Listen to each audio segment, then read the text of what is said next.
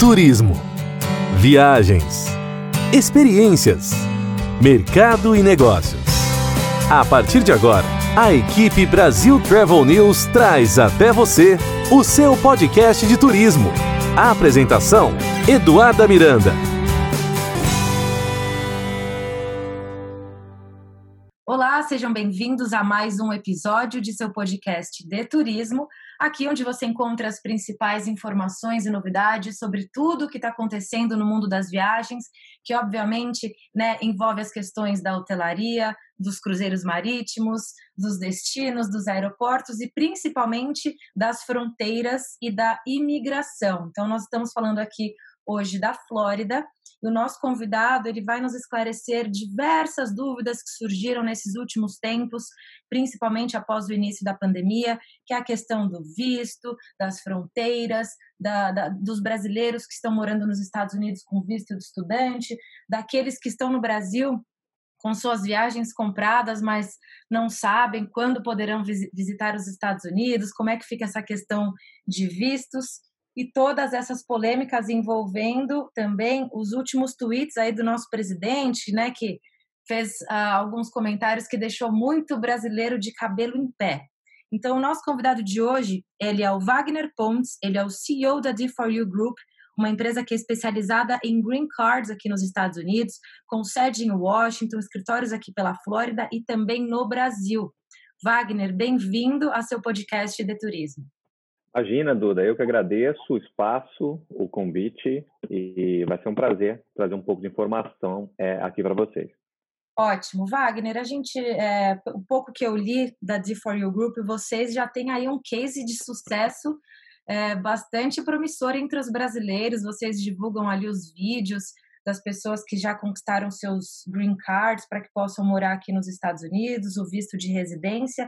A especialização de vocês é realmente oferecer soluções para internacionalização de empresas e também para apoiar os empreendedores e investidores que estão no Brasil. Conta um pouco mais para nós. Exatamente, Duda. É, a questão migratória é muito ampla, né? Pouca gente sabe, mas existem aí 187, você não escutou errado, 187 caminhos imigratórios distintos, entre vistos, paroles, programas, afins, enfim. Uh, o nosso escritório ele é intrinsecamente especializado em, na obtenção de green cards para empreendedores, green cards para profissionais bem capacitados, que a gente vai explicar daqui a pouquinho, né? Quais seriam esses profissionais bem capacitados, uh, empreendedores, investidores, como eu disse. Então, esse é o nosso core business. E nesse segmento específico de green cards para profissionais acima da média, digamos assim, e para investidores, uh, deixando a modéstia um pouco de lado, uh, a Difoio é, sem dúvida, uh, o principal escritório de assessoria legal aqui nos Estados Unidos. Com cinco escritórios, né, como você disse bem, temos três escritórios aqui nos Estados Unidos, dois escritórios no Brasil, e é isso, pouco a pouco a gente vem ganhando espaço no mercado, enfim, os nossos resultados, né, modéstia à parte, mais uma vez, tem falado muito sobre nós. Ótimo. E a gente sabe, Wagner, que lá em março a pandemia ela realmente ah, atrapalhou planos de pessoas espalhadas pelo mundo, né? de muitos amigos nossos, companheiros, empreendedores que estão no Brasil, que tinham planos de vir para os Estados Unidos, que agora eles precisam aguardar. Mas ainda assim, eu gostaria que você ressaltasse que as coisas estão funcionando. É, como eu sempre bato aqui para os nossos ouvintes, uma tecla que eu sempre bato é essa: busque informação no canal certo. Então, quando surgiram, por exemplo, todos os boatos de fechamento de fronteiras e que os brasileiros não poderiam vir para os Estados Unidos, surgiu toda essa polêmica, nós rapidamente acionamos o cônsul geral do Brasil em Miami para que pudesse nos conceder uma entrevista e realmente esclarecer o que na época era mito, eram boatos que estavam sendo espalhados aí pela internet. Então, com você, é mais ou menos esse o trabalho que a gente está fazendo. A gente também quer esclarecer alguns mitos. As pessoas estão no Brasil, obviamente que todos bastante ansiosos com essa situação, mas eu gostaria que você esclarecesse que o trabalho da imigração, os escritórios, é, de forma online, ou da forma que eles acharem mais prática, é, está funcionando. O trabalho continua sendo desenvolvido, não é mesmo? Exatamente. Excelente ponto, Duda. Uh, na verdade, o trabalho da USCIS, né, da imigração americana, nunca cessou neste neste período, né, mais recente por conta da pandemia. O que foi comprometido, né, os atendimentos via consular, os consulados estão fechados ao redor do mundo, na grande maioria dos países, mas o, né, o cérebro da imigração, da USCIS, uh, existem alguns, né, a gente está falando de Texas, Nebraska, enfim, esses pontos continuaram a todo vapor atuando, até agora, continuam atuando. Então, nós não tivemos nenhum prejuízo nesse sentido. O prejuízo que nós tivemos foi, saiu a aprovação do Green Card uh, para aqueles indivíduos que estão fora dos Estados Unidos. Eles precisam passar por uma entrevista após a aprovação. A gente não conseguiu agendar a entrevista por isso. Tá? Mas, tirando isso, a análise interna da imigração tem continuado normalmente. Muitos perguntam para nós em relação a essas últimas ordens executivas. Elas bloquearam algumas, né, alguns pleitos imigratórios, principalmente aqueles que são aplicados fora dos Estados Unidos. Vale frisar aqui que você que está nos ouvindo ou conhece alguém que está dentro, né, está dentro dos Estados Unidos e quer entrar com pleito, a grande maioria dos pleitos continuam normais para o ajuste de status, como nós chamamos. Agora sim, as ordens executivas bateu em cheio aí uh, profissionais e pessoas de forma geral que estavam se preparando para aplicar via consular, exceto um pleito migratório, que inclusive é o nosso core business aqui, que é o chamado EB2 em W. Então, a aplicação do Green Card para profissionais acima da média, profissionais, consequentemente, do interesse nacional. Este pleito, mesmo para quem aplica ao redor do mundo fora dos Estados Unidos, ele não foi suspenso. É importante para isso. A ordem executiva passou raspando, digamos assim, mas por ser um pleito de interesse nacional, eles não mexeram com esse pleito, a gente continuando normalmente com este pleito. Outro mito, Duda, que eu acho bastante importante clarificar também, existe a ordem executiva aí por conta da pandemia né, no Brasil, uh, quanto à restrição dos viajantes que vêm Brasil, que têm um estado no Brasil. É bom clarificar isso porque uh, foi divulgado até erroneamente por alguns veículos de comunicação que a restrição é para com o brasileiro, e não é. Tá? Se tiver um alemão, um japonês, um, enfim, não importa a nacionalidade, vindo do Brasil para cá, ou que teve no Brasil nos últimos 14 dias, essa é a restrição. Então, o texto legal fala sobre a estada Brasil nos últimos 14 dias, que é o período ali, o consenso mundial no que diz respeito à quarentena, né? quarentena de 14 dias, que, né, que é indicada para quem contraiu o vírus. Então, essa é a questão. Se o brasileiro, por exemplo, vai para o México, passa algum, duas, três semanas de Cancún e vem para cá, ele pode entrar. Né? Então, a restrição é para com o viajante, não para o brasileiro intrinsecamente. Excelente, Wagner, ótimo ponto. Ah, além disso, mais uma prova de que as coisas estão funcionando, a imigração não para com esse tipo de processo, é a questão de todos os green cards que eles estão a, possivelmente aprovando para profissionais da saúde, fugindo um pouco da esfera de turismo, empreendedorismo investimento. Daqui a pouco a gente entra nessa questão de vistos IB5, EB2. A gente vive uma realidade onde o governo americano realmente está buscando profissionais qualificados para que possam ajudar aqui na área da saúde, sejam enfermeiros, sejam médicos, e a gente tem um número aqui, eu gostaria apenas que você confirmasse, que está tramitando no Senado, no Senado uma aprovação para mais de 40 mil vistos para o segmento da saúde. Vamos lá. É, são exatamente 40 mil e não são vistos, serão green cards diretamente, tem grande chance de passar. Desses 40 mil, 25 mil para enfermeiros e 15 mil para médicos. Isso é um plus, tá? Vale dizer que muitos profissionais de saúde já aplicavam através da categoria B1, aqueles mais bem qualificados. EB2 e NW, a gente tem muitos e muitos eles aprovaram profissionais de saúde. EB3, ou seja, já existe uma, um vasto caminho para profissionais da área da saúde. Se a gente somar os 40 mil que já existem é, no EB1, mais 40 mil do EB2, mais 40 mil do EB3, nós já tínhamos um total de 120 mil green cards possíveis aí para profissionais da área da saúde. Então, é, é isso que está tramitando agora seria um plus, é bizarro isso. Sendo aprovado, aí vai partir de 100, é, 120 mil para um total de 160 mil green cards. Uh, claro, esses 40 mil seriam focados intrinsecamente, enquanto os outros 120 mil das categorias que eu citei, eles são para profissionais né, de qualquer área, desde que seja um profissional bem qualificado. Mas esse sim, Duda, está correto, 40 mil green cards intrínsecos para profissionais da saúde.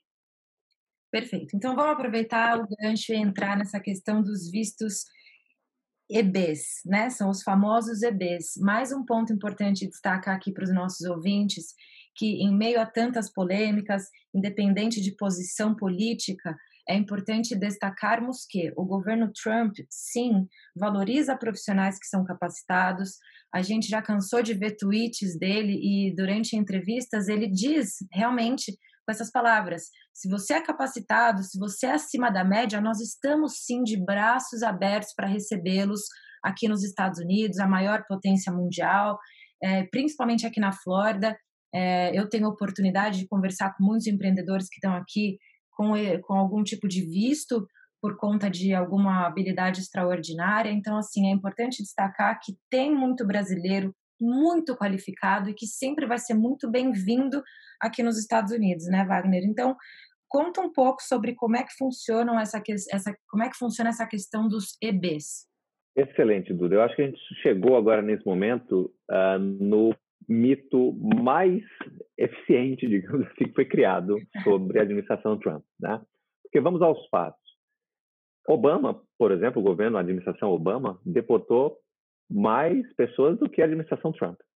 Ponto um, tá? Isso é, isso é um fato, não é Mas a gente sabe que boa parte da imprensa no Brasil e em muitos países aí que tem essa estrutura ainda muito uh, à esquerda, é, eles têm, é, vira e mexe, eles querem de alguma forma confrontar, principalmente é, não só os Estados Unidos, né, em todas as épocas, mas é, nesse momento especificamente com a administração do Trump, existe, a gente sabe, aquele intuito de dar uma, sabe, de enfeitar um pouco mais o pavão.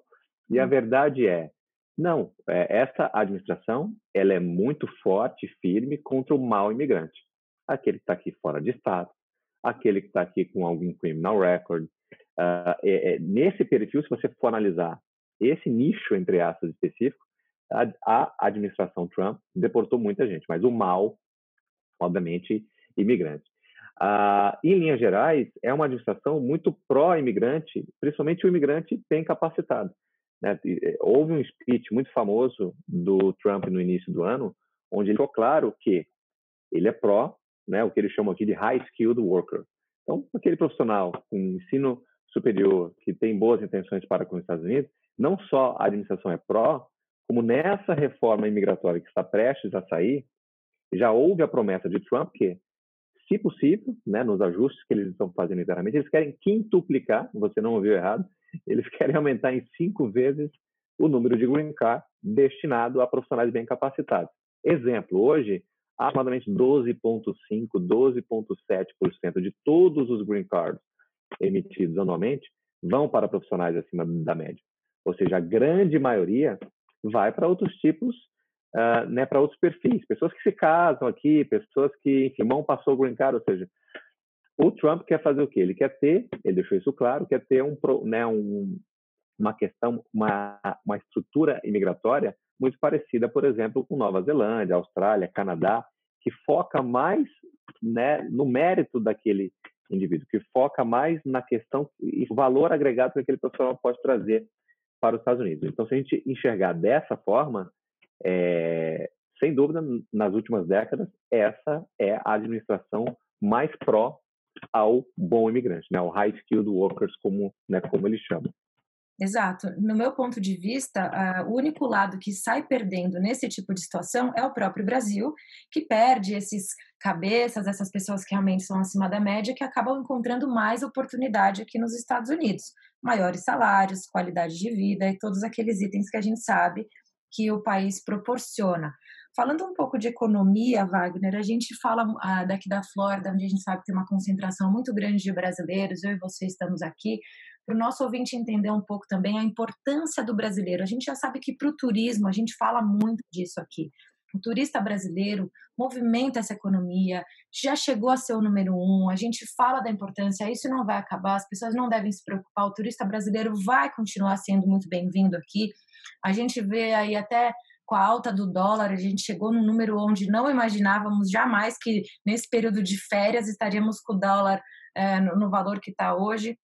Então, assim, e mesmo assim as pessoas é, continuarão vindo. O brasileiro, as campanhas de mídia no Brasil para promover os, o, o, os destinos americanos vão continuar. A gente já tem muitos projetos para o próximo ano. Então, eu queria que você falasse um pouco disso. A gente sabe que, por exemplo, é, a Flórida emprega muitos brasileiros, recebe muitos brasileiros, é um estado muito rico e que isso vai continuar. É isso que eu quero que o nosso ouvinte entenda. Não vai acabar a Disney, não vai acabar as possibilidades, não vão acabar as possibilidades de investimento por aqui, não é mesmo?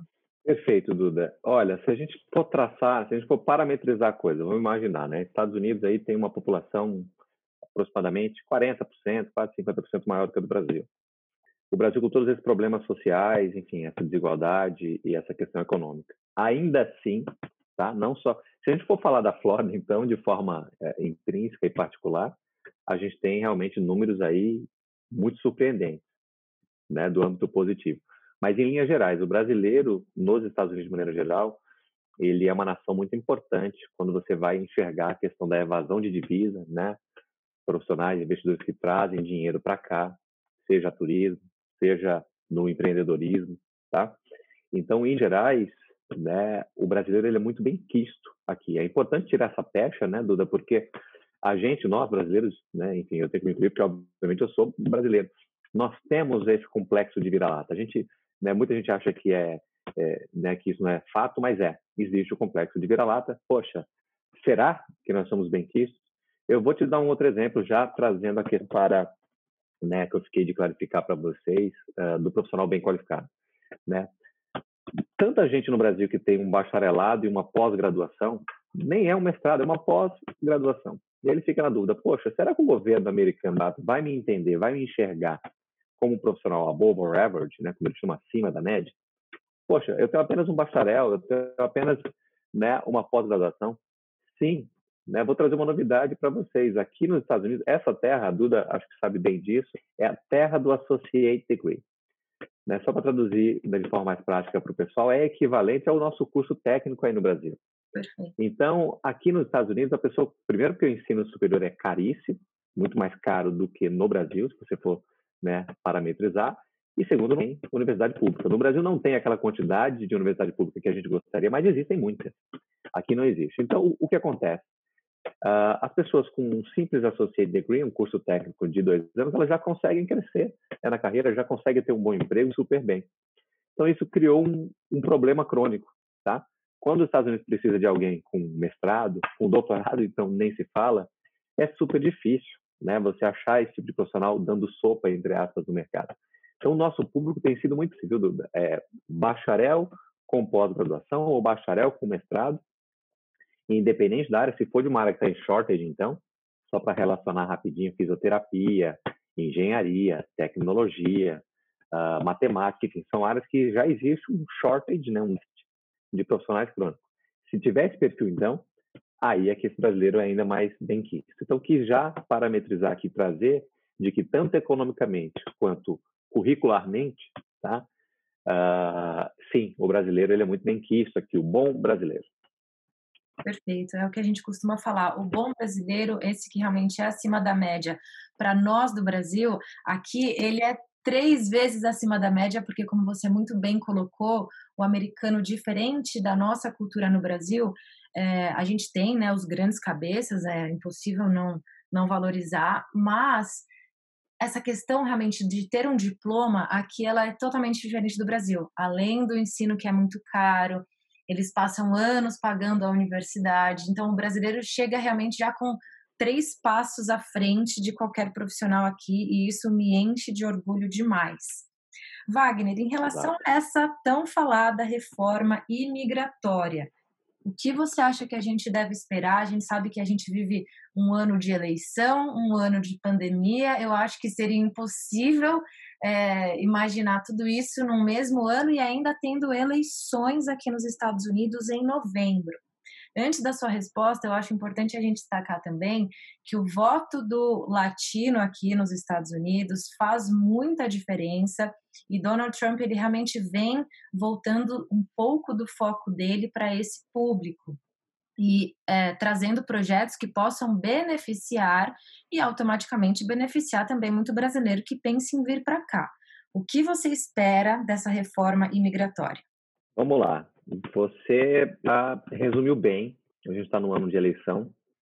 tá? É, o público hispano, latino de forma geral, o imigrante de forma geral, existem muitos indianos, chineses, você sabe, né? É, não especificamente na Flórida, tem bastante, mas ao redor dos Estados Unidos. Mas o ponto é, em anos de eleição e vindo uma reforma história aí, a gente é capaz de apostar que, e que inclusive já foi dito por ele mesmo, né, pelo Trump, que vai vir alguma coisa para resolver a questão do DACA, né, que é aí já um pesadelo, de assim, né, de algum tempo para cá, com certeza. Uh, vai existir alguma coisa para beneficiar o bom, ainda mais, né, porque já tem bons caminhos imigratórios, mas vai beneficiar ainda mais essa questão né, do profissional bem capacitado, tá? Agora, nem tudo são flores, né? Ele precisa de um lado ali, é, né, é, afagar, agradar os imigrantes, e do outro lado ele tem uma massa muito forte que é daquele americano clássico e que ele precisa agradar também. Então, o que, é que se espera? E é bom frisar, Duda, que tudo é, nós chamamos aqui um prediction, né? É uma, é uma projeção nossa, até porque eles não vazam nada só quando a ordem executiva sair. O que, é que se espera que já vem é, sendo comentado há muito tempo? Primeiro, proficiência no inglês, tá? Hoje, atualmente, a gente tem, né, a gente aplica 40 a 50 green cards mensalmente, só para o pessoal ter uma ideia. Eu posso dizer que desses 40 ou 50 green cards que os nossos cinco inscritos seguem todos os meses, eu posso dizer que 70% dessas pessoas não são fluentes em inglês, ou mais, tá? Então, há uma incoerência. Hoje é permitido que você, sem o inglês, você ganhe um green card para residir e trabalhar aqui, mesmo que você não fale inglês. Então, é uma mudança esperada. Tá? A exigência da proficiência do inglês, bem provável que ocorra, e um sistema de pontuação tá? Uma, um sistema de pontuação que hoje os processos imigratórios, Duda, eles são muito subjetivos. Então, cabe ali muitas vezes o agente de imigração olhar e entender se o profissional é acima da média ou não. E muitas vezes né, acontece algumas discrepâncias. Um profissional muito mais bem qualificado, de repente, ali por azar tem a petição negada, e outros ali com um currículo muito mais simples tem a petição aprovada. Eles querem criar pontos, então, onde é, cada tipo de evidência apresentada valeria pontos. Então, exemplo, um diploma de mestrado, de pós-graduação, vai valer X pontos. Enquanto um diploma de bacharelado vai valer eh, né, um pouco menos de pontos ali, digamos assim. Uma carta de referência, e aí vai. Então, eles querem deixar um processo um pouco mais assertivo, para parar de acontecer algumas discrepâncias que estão acontecendo. Então, eu diria que esses dois pontos eh, são os de maiores eh, destaques, além daquele que eu citei antes, né, que é o interesse, vamos ver se ele vai conseguir negociar sinceramente, aumentar de 12,5% do total de green cards direcionados a profissionais acima da média, aumentar isso para 50%, 60%, que é o interesse dele. Então, esses três pontos uh, são aí os mais, né, de maiores chances de ocorrer. Perfeito. Um outro tema que a gente vem discutindo bastante aqui nas mais recentes entrevistas são palavras que sempre estão na pauta reflexão, capacitação, inovação. A gente sempre fala disso, independente da, do segmento. Se eu converso com o CEO de uma grande rede de hotéis, ele vai me falar sobre os protocolos de segurança, ele vai me contar como ele vem capacitando seus funcionários, preparando o time dele para esse novo normal que a gente vem falando tanto. Então, em todas, no mundo, a gente está passando por um momento de renovação, inovação e, sobretudo, capacitação. Diante da, do, do termo capacitação, eu sei que vocês na D4U agora, vocês fizeram uma parceria com uma empresa de recursos humanos no Brasil para justamente dar o apoio, o suporte emocional e também preparar esse profissional que está no Brasil com o sonho de migrar para os Estados Unidos, mas que ele venha melhor preparado para esse tipo de situação. Como você muito bem colocou, o inglês é fundamental, essa pessoa tem que saber se comunicar, ela tem que estar muito bem preparada para apresentar suas qualidades, porque de repente ele é um mega engenheiro, ele desenvolveu projetos inovadores no Brasil, mas às vezes ele não consegue se expressar tão bem. Então, o papel de vocês, além de toda a parte burocrática que acontece aqui nos Estados Unidos, vocês já têm uma ponte lá no Brasil para também capacitar esses empreendedores. Como é que funciona e qual a importância disso no cenário atual, Wagner? Olha, muito bem colocado, Duda. É de extrema importância, né? Depois já é consagrada no mercado quando, né, no que diz respeito à obtenção do green card. Ok, o green card ele é uma das etapas, talvez a principal etapa vencida. Ok, você tem a né, autorização de morar legalmente aqui com a sua família. Mas e aí? Você precisa se adaptar ao mercado americano, né? Muitos dos nossos clientes uh, tinham e têm esse tipo de dúvida. Como que é o meu currículo? Qual é a minha área nos Estados Unidos? E isso estava fugindo um pouco do nosso controle, porque nós atuamos com uma assessoria legal, né? Direto com a imigração. Aí nós buscamos um parceiro no mercado. Você, né, disse uh, um parceiro no Brasil, mas é bom frisar que aqui do Brasil tem o braço aqui em Miami, que é a IC. Então, é um grupo, é uma empresa que tem estrutura tanto no Brasil quanto aqui.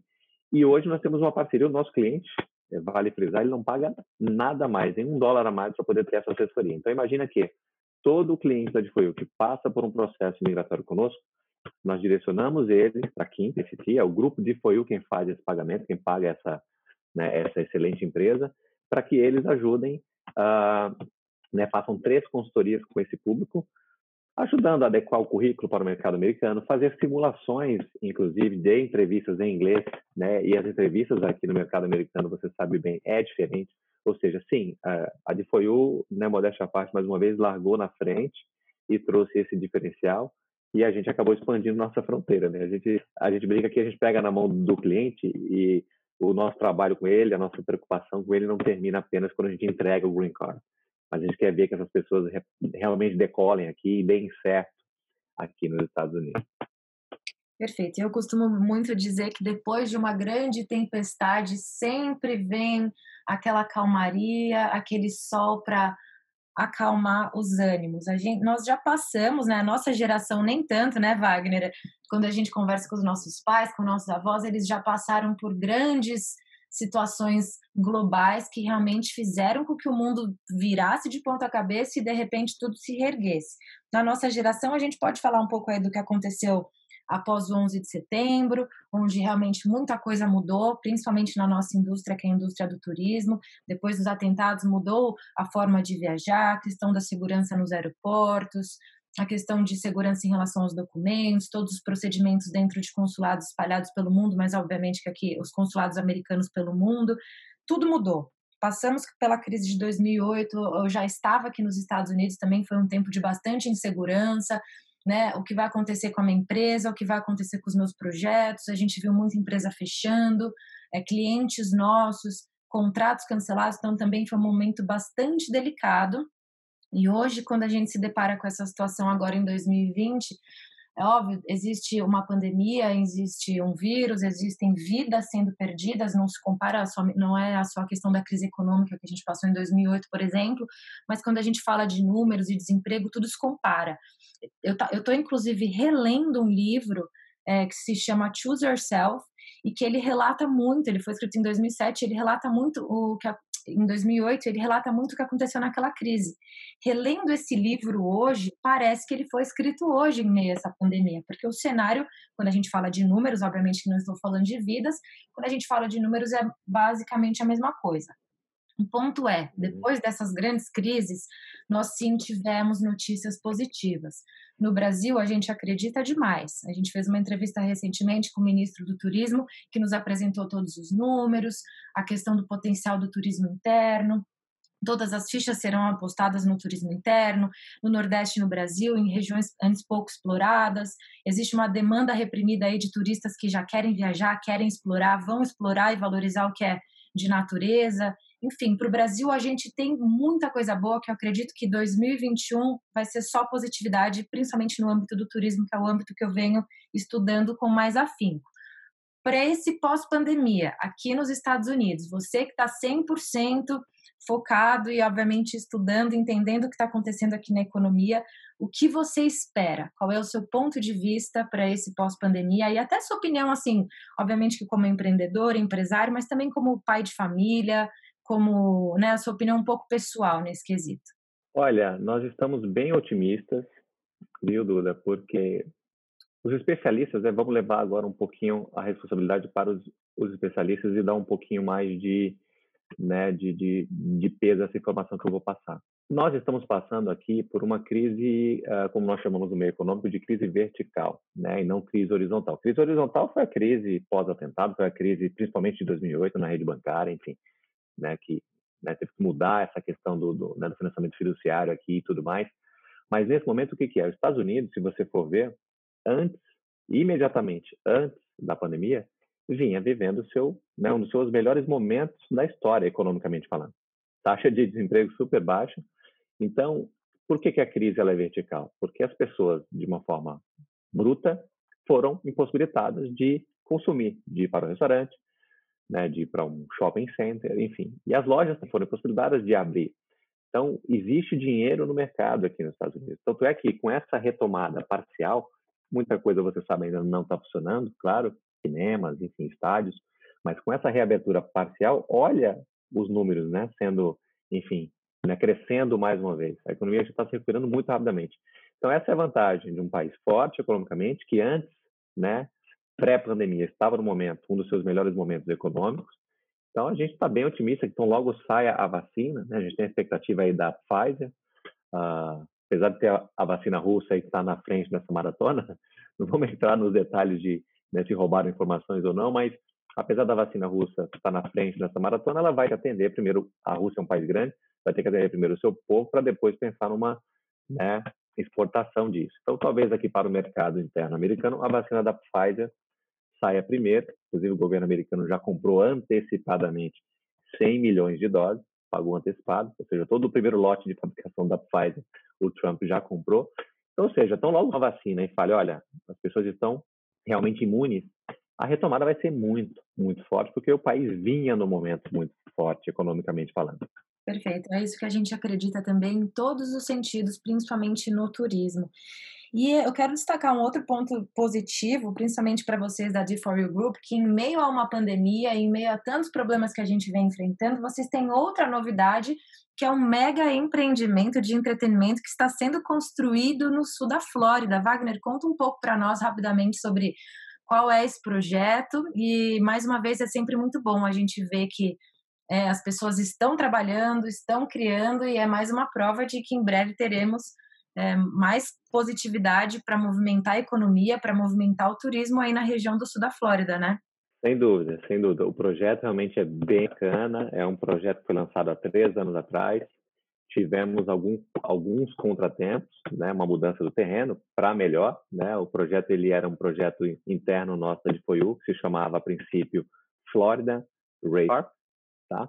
E aí no meio do caminho nós fomos procurados pela família Piquet, né, do tricampeão mundial de Fórmula 1 Nelson Piquet, especialmente o, né, o filho de Nelson, campeão da Fórmula E. E nós fomos procurados pela família Piquet porque eles estavam buscando também um local para deixar os carros, enfim, o acervo né, que eles têm, que é muita coisa bacana que eles têm.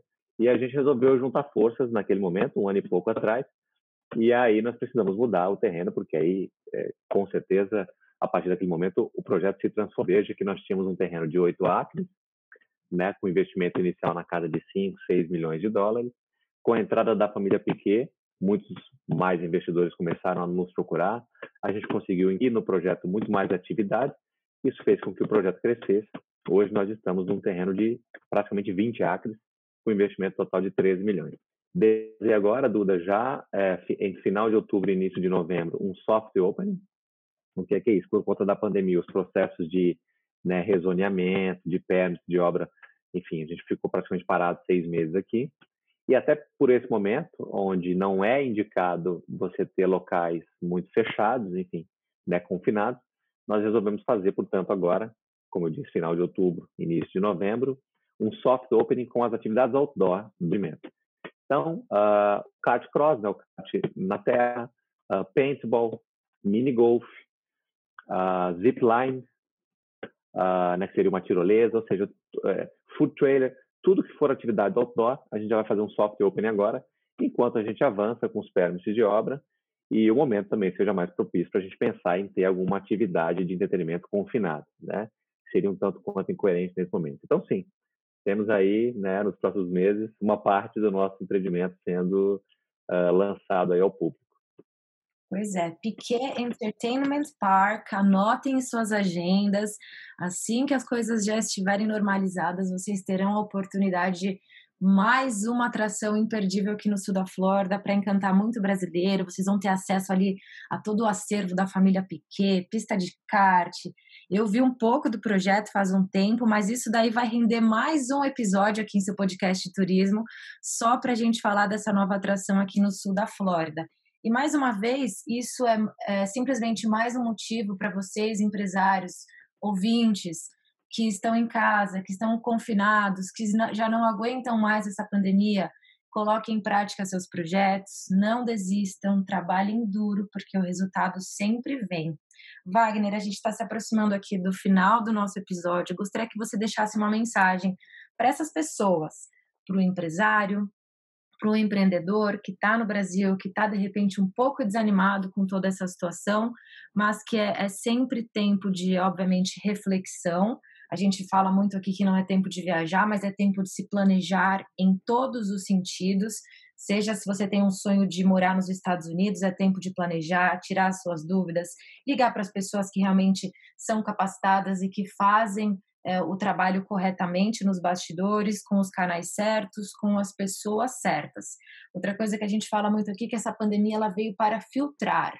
Então, aqueles que estavam por aí disseminando fake news, é, empresas que não têm a capacitação necessária para atuar, por exemplo, no segmento de imigração, esses realmente estão ficando para trás, está passando uma peneira e os bons estão ficando. Por isso, busquem sempre informação nos canais certos e com os profissionais corretos, que têm cases, que têm exemplos e que você pode confiar.